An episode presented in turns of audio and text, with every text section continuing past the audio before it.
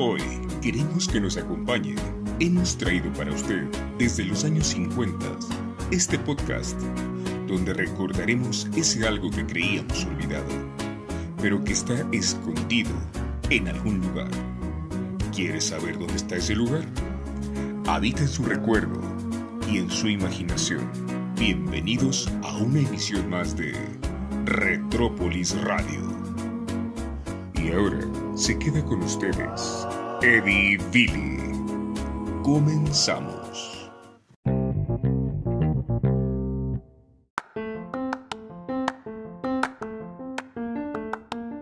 Amigos, bienvenidos al primer programa de Retrópolis Radio. El día de hoy tenemos un gran tema, ya que hablaremos del rock and roll como movimiento social. Y para esto nos acompaña un gran invitado.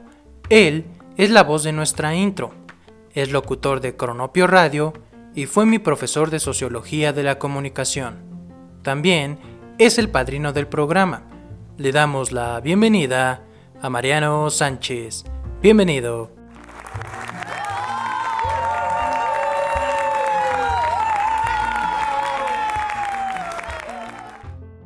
Eddie Billy, muchas gracias por la invitación y pues es un placer acompañarte en esta aventura de Retrópolis Radio.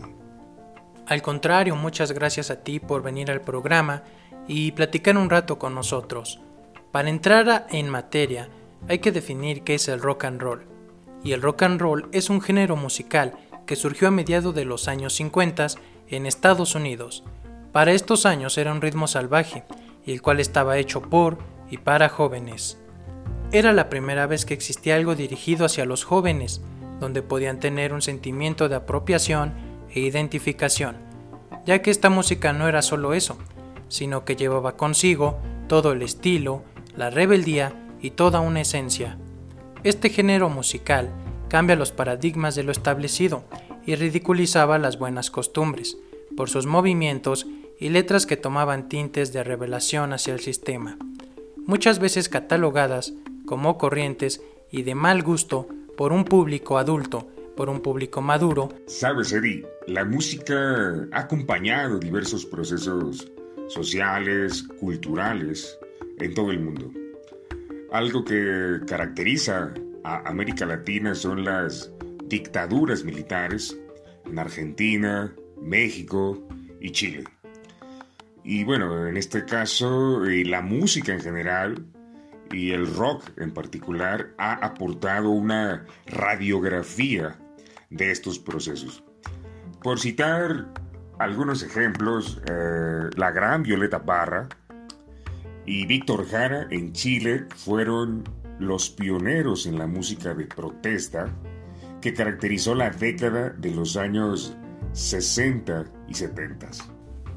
Claro, y a diferencia de Estados Unidos que ya tenía sus figuras del rock and roll establecidas, en México llega este movimiento o género hasta los años 60, que es cuando los jóvenes mexicanos comienzan a tener sus propios exponentes, y como es mencionado, el gobierno le ponía piedras en el camino para que no creciera tanto y se tuviera control sobre los jóvenes. Exponentes más conocidos en México podrían ser César Costa y Enrique Guzmán, los cuales tenían una carrera atrás antes de ser solistas en grandes bandas como lo son los Black Jeans o los Teen Tops. Vamos a una pequeña pausa comercial y regresamos. No le muevas al cuadrante de tu radio. Estás en Retrópolis Radio. Continuamos.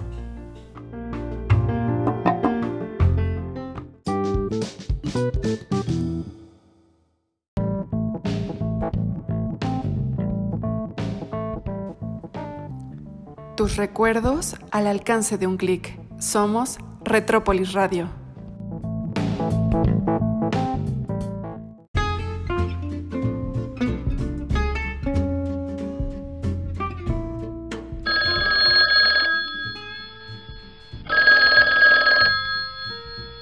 Buenas tardes, Retrópolis Radio. ¿Cuál es tu nombre, querido Radio Escucha? Oye, amigo, esto es una clase de broma porque no es graciosa.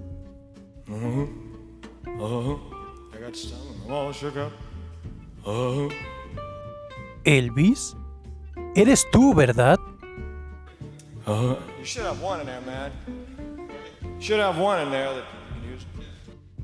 Elvis, espera, Elvis, soy tu más grande fan.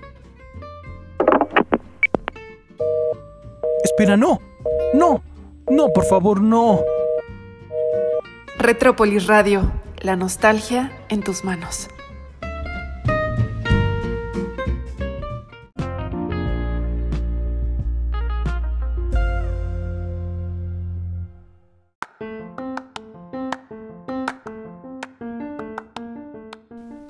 Estamos de vuelta amigos y continuando con los años 60 es cuando se produce una transformación que se deriva en el rock.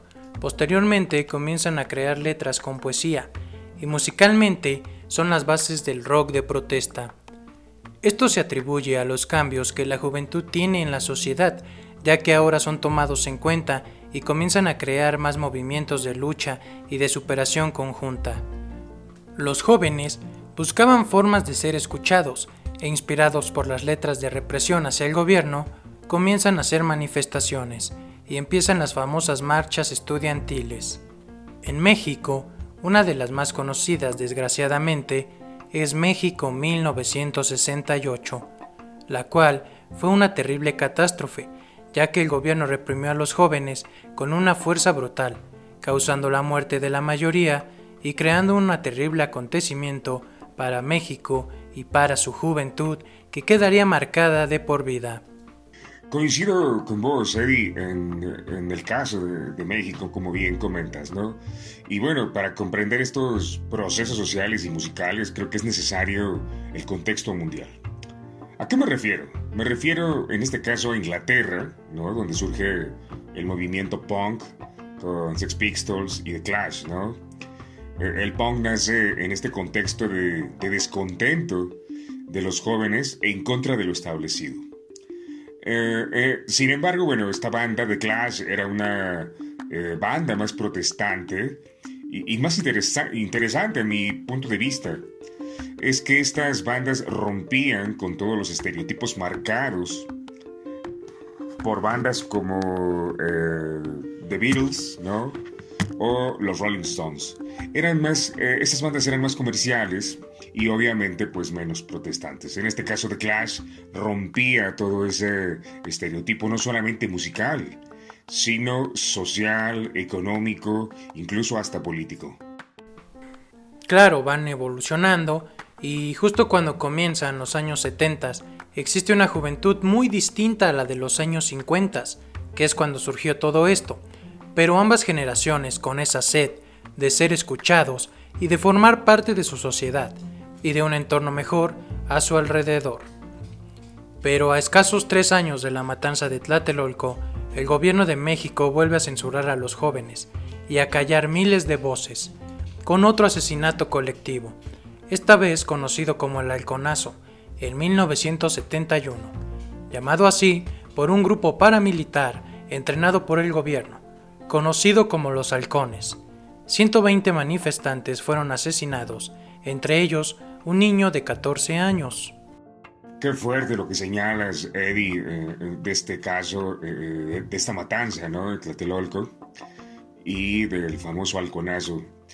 Y sabes que algo que caracteriza a América Latina eh, en del punk pues es que tuvo un impacto, ¿no? Como protesta en contra de las dictaduras, más allá de lo musical. El punk era rechazado eh, por la sociedad, pero es que este movimiento estaba en contra de lo dictatorial, ¿no? En el caso de Chile. Y si bien Violeta Parra y Víctor Jara no, hacían punk, eh, los géneros musicales se fusionaban contra la dictadura, en este caso de Augusto Pinochet. Claro, la fusión de géneros permite que las letras sean escuchadas por más audiencia y también propagan mejor el mensaje de rebeldía. En México, los exponentes ya mencionados anteriormente, como lo fueron César Costa, Enrique Guzmán y Angélica María, siguen vigentes, pero van perdiendo fuerza y comienzan a surgir nuevos exponentes con un nuevo look, eh, nuevas canciones, nuevos mensajes, pero sin dejar de lado la rebeldía y todo lo que caracterizó al rock and roll desde sus inicios. Sí, claro, César Costa, Enrique Guzmán, Angélica María, ¿no? Eh, son pues los exponentes como representativos de toda esa época acá en México. Y bueno, en el caso de la música de Víctor Gara se convirtió en un arma para el pueblo chileno. Se decía que una canción de Víctor Gara era una ametralladora contra el gobierno. Jara decía que ya era hora de dejar la música que nos deja huecas a las personas. Y es que, sabes, Eddie, eh, en el año de 1970, Salvador Allende es elegido presidente de Chile, pero el 11 de septiembre del 73, Augusto Pinochet da un golpe de Estado y eh, en un bombardeo en la Casa de la Moneda, Salvador Allende muere. Días más tarde, cuando Víctor Jara se encontraba en la universidad donde trabajaba, eh, los militares lo sacaron y a cientos de estudiantes y lo llevaron al Estadio Olímpico, donde es torturado y pues masacrado. Víctor Jara realmente eh, es vigente. Muchas bandas le han rendido homenaje. Incluso es mencionado en la canción Matador de la banda argentina Los Fabulosos Cadillacs. ¿Qué suena? Son balas, me atrapan, me alcanzan, resiste. Víctor Jara no calla. Así la cita de la canción Matador de los Fabulosos Cadillacs, que hace alusión al asesinato de Víctor Jara en el Estadio Olímpico.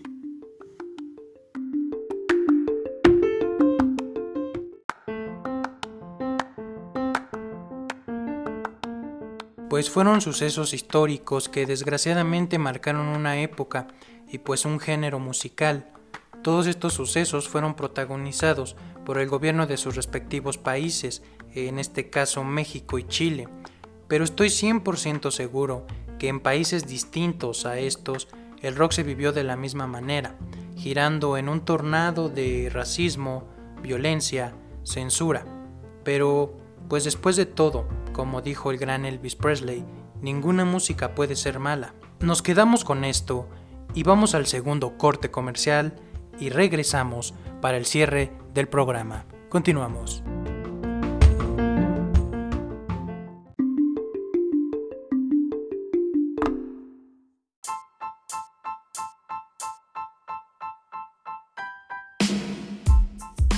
Hola, soy su amigo Charlie Nobel, vocalista de Los Hooligans. Recuerden que el rock and roll es vida y estás escuchando Retrópolis Radio.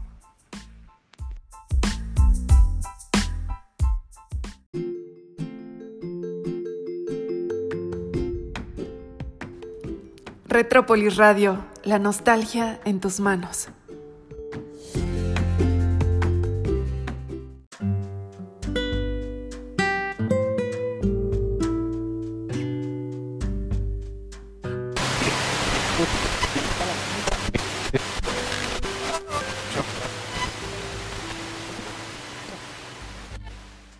¡Ya, ya, ya, ya! ¿Dónde le puse? ¿Dónde era? No me acuerdo. ¿Qué buscas, abuelo? Mi programa de radio, mijita. ¿Y de qué hablaban o, o de qué trataba, abuelo? Y así, dime para que te pueda ayudar a encontrarlo. Um, se llamaba. Se llamaba.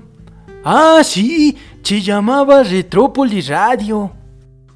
Ay, abuelo, si eso está en internet, es un podcast. ¿Un qué? ¿Un pos qué? No, no, no, yo no te entiendo nada. Ay, abuelo, tú no entiendes nada. Mejor mira, ven, te enseño. Tus recuerdos al alcance de un clic. Somos Retrópolis Radio.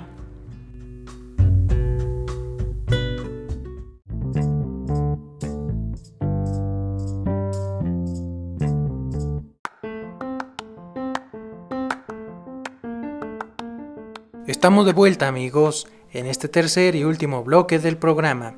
Retomando lo de los años 70, bueno, podemos ver que estuvieron llenos de movimientos sociales, muy muy fuertes, principalmente estaban encabezados por las juventudes pues de esos años, y fueron un preámbulo para una nueva tendencia musical, teniendo la influencia hippie y queriendo sumarse al famoso Amor y Paz.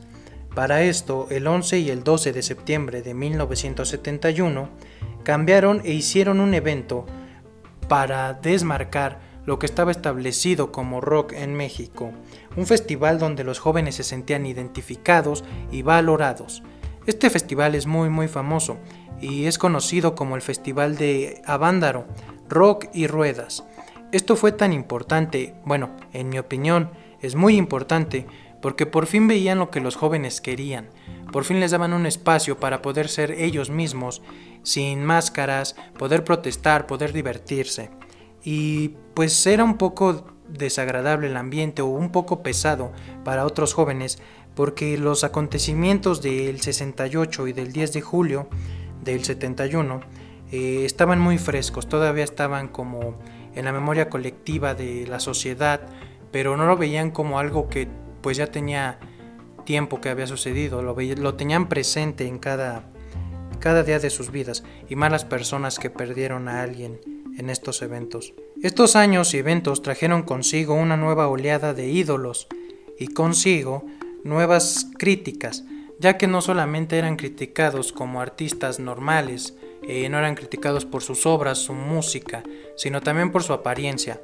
Eh, utilizar camisas o playeras holgadas, melenas largas y jeans, pues fue un cambio radical a las vestimentas que de por sí, eh, cuando eres rock and rollero, o cuando eras rock and rollero en los años 50, te veían mal, te veían mugroso. sumado a esto, evolucionando, pues viendo cómo cambia el tipo de ropa, la moda, todo esto, era un poco más desarreglado que en los años 50. Eh, el hecho de ser un rockero en los 70 era sinónimo de delincuencia y pues claramente esto surge desde que fueron los años 50, desde que salió el primer disco en 1956, te tachaban como eres rock and rollero, por lo tal eres delincuente. Sí, claro. Hay una frase de un cantante muy famoso llamado Frank Sinatra eh, que dijo, esta porquería del rock and roll no durará más de seis meses. Un error catastrófico, ya que hasta el día de hoy sigue vivo y es uno de los géneros más fuertes y de mayor impacto en la sociedad. Incluso eh, este género musical lo podemos tomar como un parteaguas en la equidad de género, ya que a partir de su surgimiento o de la llegada hacia México comienzan a surgir rolleras como ya las mencionamos Angélica María, Julisa, pero no solo solistas, sino también bandas conformadas en su totalidad por puras mujeres. Ejemplos como más conocidos o los más mencionados son las Mary Jets, eh, las Chicks, eh, se me ocurren varias, pero pues esas son las, las más representativas de aquí de México. Otra cantante que me viene mucho a la cabeza es Leda Morena, que quien fue corista de los Black Jeans, donde también estaba el gran César Costa, eh, corista también de los hermanos Carreón, hasta que en 1961 lanza su primer disco, al cual le fue pues bastante bien. Eh, muchos la identificarán o la conocerán más por la canción de Diablito Loco o también por la de La Carrera y El Angelito. Fueron grandes y muchas las exponentes de los inicios del rock and roll en México.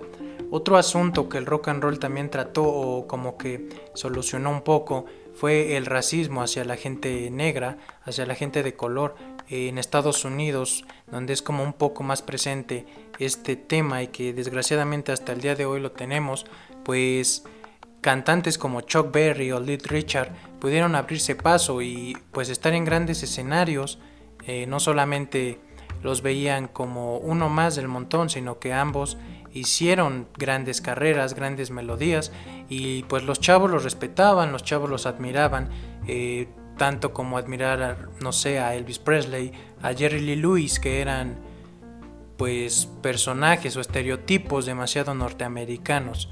Aquí en México pues podemos también tener nuestro propio icono del rock and roll. Recordemos que el rock and roll viene de gente negra, ¿no? Entonces, pues quién más eh, que cantar este género que ellos.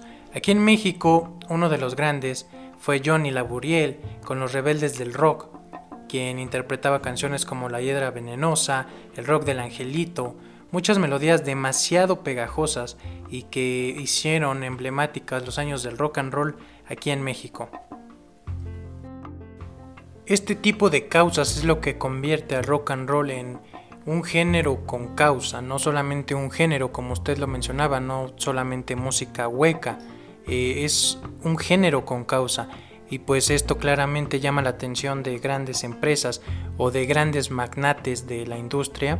Eh, dentro de la comunicación, el rock and roll se trató con un tema de doble moral, ya que cuando salió la prensa lo tachaba pues como algo pasajero, algo que no duraría, como dije anteriormente, más de seis meses. Pero al momento de ver que comenzaron a surgir estrellas, íconos, eh, incluso a salir en las películas estos íconos, eh, la prensa tachó al rock and roll como inmoral, indecente, algo que era lo que iniciaba tus más bajas eh, pasiones. Entonces fue como un tema de doble moral hasta que posteriormente pensaron, ¿por qué estar peleado con algo que deja tanto dinero? ¿Por qué no usarlo para pues mi propio bien, ¿no? Entonces fue cuando comenzaron a propagar el rock and roll, comenzaron a, salir revistas incluso que tenían en la portada a íconos como César Costa, que tenían en la portada estrellas juveniles, eh, todo esto con la intención de vender, de acercarse a un público joven que tal vez no consumía antes sus productos, sus revistas, porque estaban dirigidas más como a señores o señoras de la casa, ¿no?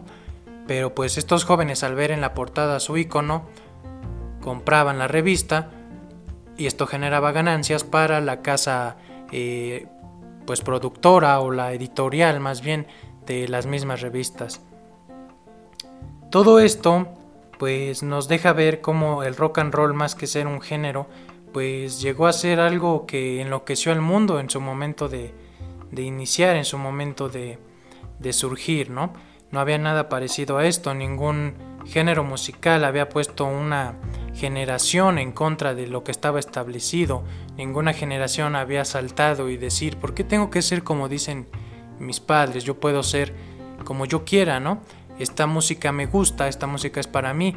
Incluso muchos jóvenes iniciados eh, en la música por sus propios padres, como tú vas a tocar la guitarra porque quiero que seas músico y te presentes algún día en un escenario grande. Eh, lo convirtieron a su propio gusto, ya que cuando podían o estaban en clases de guitarra, pues sacaban sus propias melodías, sus propias canciones esto lo, podemos ver mucho o está como muy marcado en una película de los 60 mexicana que se llama La juventud se impone. Eh, en esta película, eh, protagonizada por César Costa y Enrique Guzmán, sus papás les marcan como tú vas a cantar ópera y quiero que toques el piano y te presentes en Bellas Artes, ¿no? Entonces, pues llega el momento en donde sí se presentan en un escenario pero no es a cantar o, a interpretar canciones de Mozart, de Beethoven, es eh, a interpretar canciones de rock and roll, canciones que hacían que el escenario se alumbrara, destellara, incluso en las butacas de, pues de estos salones, de estos eh, teatros, los jóvenes se paraban a bailar, las butacas casi permanecían vacías eh, todo el tiempo del concierto, porque los jóvenes se paraban y bailaban. Y esto era pues muy marcado en muchas películas que posteriormente fueron saliendo eh, cuando también los grandes genios del cine se dieron cuenta que podían sacar mucho mucho dinero incluso haciendo las biografías de personajes o íconos del rock and roll como lo son Elvis Presley, Jerry Lee Lewis, Buddy Holly, eh, películas con esta temática como Cry Baby y después Vaselina. Pero pues esto nos demuestra que alrededor del rock and roll surgió una industria, surgió una nueva forma de pensar, una nueva sociedad, ya no tan conservadora, una sociedad que pues podía ver diferente a los jóvenes, ya no como niños. Hoy en día el rock and roll es un género que sigue cada día más fuerte, con una vigencia y trayectoria súper amplia, con miles de cantantes que han surgido gracias a este género y también muchos géneros que han surgido gracias al rock and roll. Pero ya vimos que en sus inicios las cosas eran muy diferentes. Esta música tan poderosa nació como una verdadera expresión de rebeldía y juventud, la cual fue discriminada y aterrorizada por el gobierno, el cual podemos notar que no se tentaba el corazón para matar jóvenes que eran el futuro de nuestro México. Me atrevo a decir que el rock and roll es el género que más cambios representó en la juventud y en el mundo y que desde que surgió el primer acorde hasta el día de hoy hizo que las generaciones despertáramos. Quiero agradecerle a mi amigo y profesor Mariano Sánchez por estar con nosotros, por platicar cómo se vivió el rock and roll en otra nación como un movimiento social. También me gustaría agradecerle por ser el padrino del programa y por ser nuestro primer invitado. Ojalá y esto se pueda repetir muy pronto pues ya que fue una agradable visita y hay demasiados temas para platicar en torno al rock and roll. Muchas gracias de veras y esperemos tenerlo de vuelta por aquí, Mariano. Muchas gracias. Al contrario, un placer, Eddie. Eh, y pues nada, viva la resistencia, viva la libertad, viva México, viva Chile. Un placer haber estado aquí en Retrópolis Radio. Y también viva el rock and roll. Yo soy su amigo Eddie Billy y esto fue el primer capítulo de Retrópolis Radio. Nos escuchamos en la próxima.